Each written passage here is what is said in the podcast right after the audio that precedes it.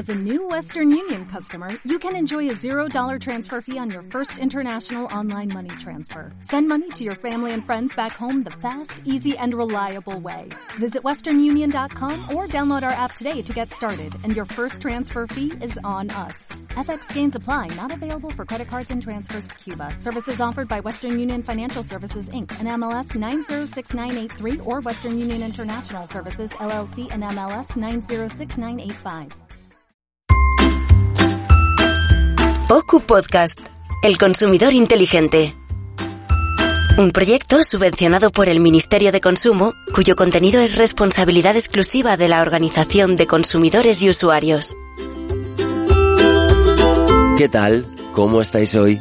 Mi nombre es Nacho y estáis escuchando el cuarto y último episodio de una serie de podcasts dedicados a las limitaciones que ofrecen los electrodomésticos.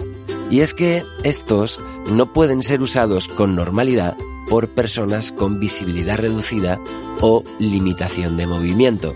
En el programa de hoy nos centraremos sobre todo en las primeras, en las personas con visibilidad reducida.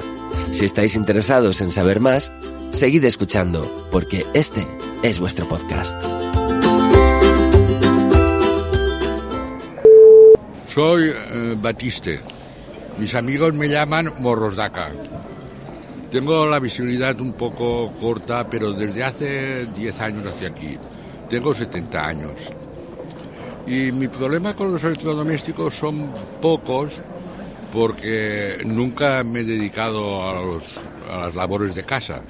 A Dios gracias, mi mujer vive, también tiene 70 años igual que yo, y con las paguitas que nos dan, pues vamos trapicheando.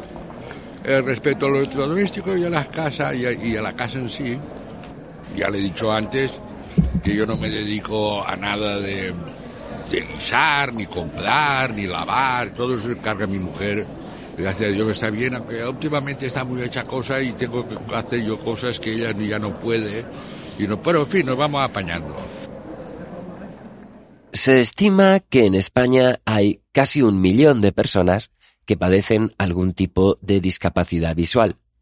Además de los invidentes, una persona sufre de baja visión cuando no ve con la calidad que le permita manejarse diariamente con independencia. Y esto incluye leer con dificultad, no ver bien de cerca para cocinar o para realizar labores en casa, no reconocer a las personas conocidas y otras tantas cuestiones cotidianas.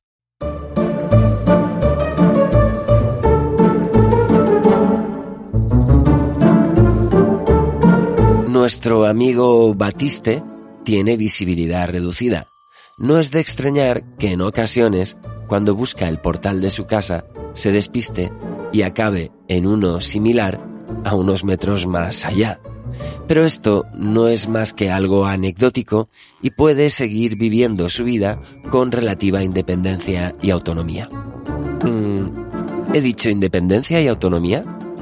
De nuevo, volvemos a introducir el tema de los electrodomésticos. Y no, no es porque seamos unos pesados, es porque desde OCU estamos dando visibilidad a situaciones en las que nuestros entrevistados tienen dificultades para realizar tareas cotidianas del día a día. Con este programa pretendemos que los fabricantes de electrodomésticos tengan en cuenta a estas personas, es decir, que nos tengan en cuenta a todos. Las personas con dificultades visuales pueden encontrar problemas con el contraste de los colores. Los símbolos y botones bastante grandes son esenciales. En electrodomésticos como las aspiradoras, el lugar por donde hay que unir los accesorios y el emplazamiento de la bolsa y de los filtros deberían estar bien identificados con un color diferente o con una señal en relieve. Estos son solo algunos ejemplos. También están las lavadoras. El texto y los símbolos del panel de mandos deben ser lo bastante grandes y resaltar bien sobre el fondo. Distinguir las paradas de cada programa, por ejemplo, mediante un ruido bien perceptible del mando al girar. Los compartimentos para detergente, lejía, suavizante del dispensador deben tener un tamaño suficiente para ser distinguidos. Y algunas cuestiones más que nuestros amables técnicos de la OCU comentarán en este episodio. ¿Que cómo sabemos todo esto?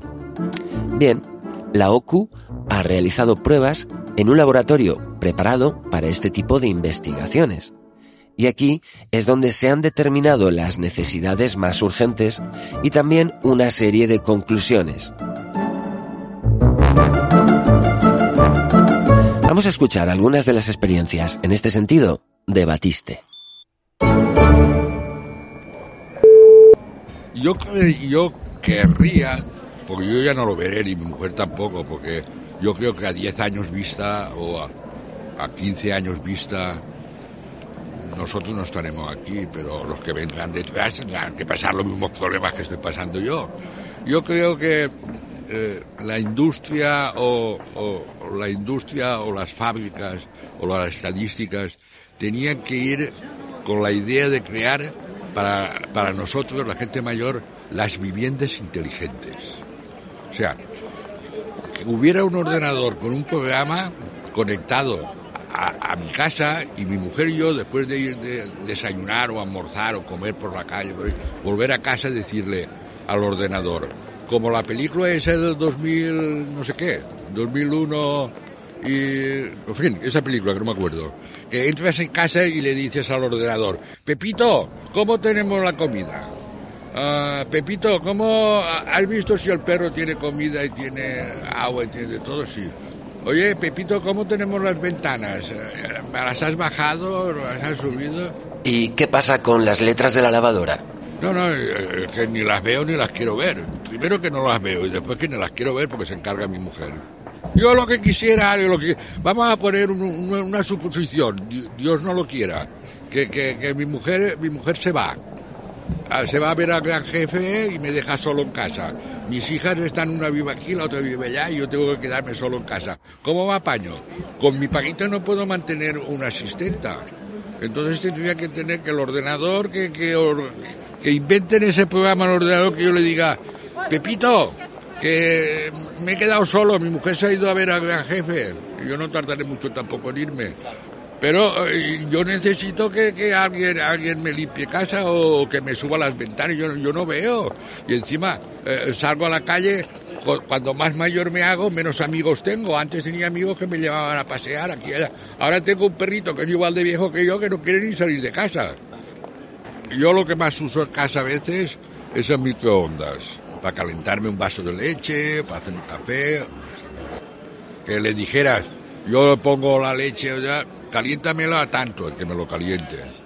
Y que no tenga yo que graduar un botoncito porque resulta que yo no veo yo tengo un microondas que es bastante bastante moderno pero tiene varias posiciones que unas calientan otras asan otras yo qué sé qué. Y yo no me aclaro. Yo menos mal que todavía tengo mi mujer y ahí vamos así todo algunas veces me caliento yo leche pero yo sé que eso está graduado porque lo ha graduado mi mujer solamente es poner y cerrar la ventana la puerta y ya está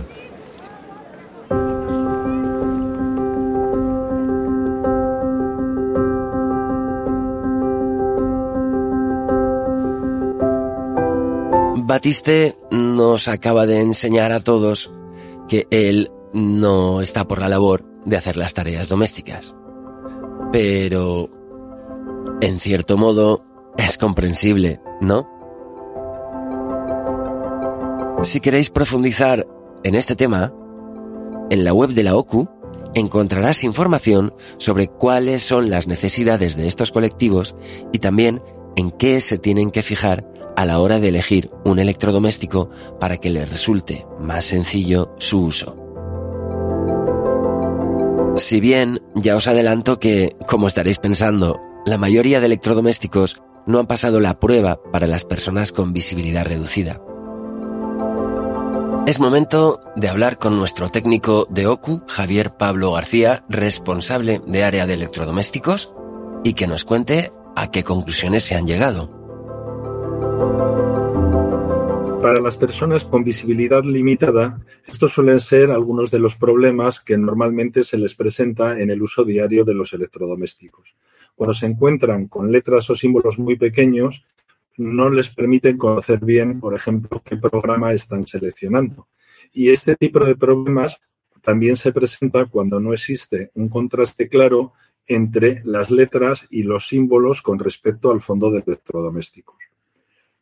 Las letras y símbolos en los electrodomésticos deberían estar bien alineados con la selección a la que hace referencia, ya que si no les puede llevar a equívoco y elegir al final un programa o una función que no es la que ellos estaban buscando. Es importante también que exista un espacio suficiente entre, entre las distintas teclas, ya que ah, para una persona que tiene visibilidad reducida, si estas teclas están muy juntas, les puede llevar a hacer una selección del programa o de la función que no estaban deseando. Si hablamos de manuales de instrucciones, pues la problemática suele ser similar, ya que en la mayor parte de los casos los manuales de instrucciones son todos en blanco y negro, con letras bastante pequeñas y no suele haber tampoco contraste entre unas letras y otras. Y además, los eh, dibujos que generalmente vienen en los manuales de instrucción son muy poco explicativos, con lo cual es bastante complicado para este tipo de personas el entenderlo. Esto suele pasar también con las personas, eh, digamos, que no tienen ese, ese tipo de problema. Y en cuanto a eh, unas buenas soluciones, podría ser tener información en paneles luminosos con unas letras de tamaño suficiente y que tengan bastante contraste. Y lo mismo también puede ser una buena solución para este tipo de, personas, pues la existencia de señales acústicas que sean claras y también diferenciadas entre si eliges una función o otra o si el, el, programa está empezando o está acabando. Y también sería muy interesante para, para este colectivo el poder tener aplicaciones o productos conectados en las que sea posible para ellos el hacer todas las acciones con acciones de voz. Escucha los siguientes episodios de OKU, el consumidor inteligente, y averigua, con casos reales, cuáles son los problemas que tienen muchas personas vulnerables en España con algo tan cotidiano como el manejo de electrodomésticos. OCU Podcast, El Consumidor Inteligente. Un proyecto subvencionado por el Ministerio de Consumo, cuyo contenido es responsabilidad exclusiva de la Organización de Consumidores y Usuarios.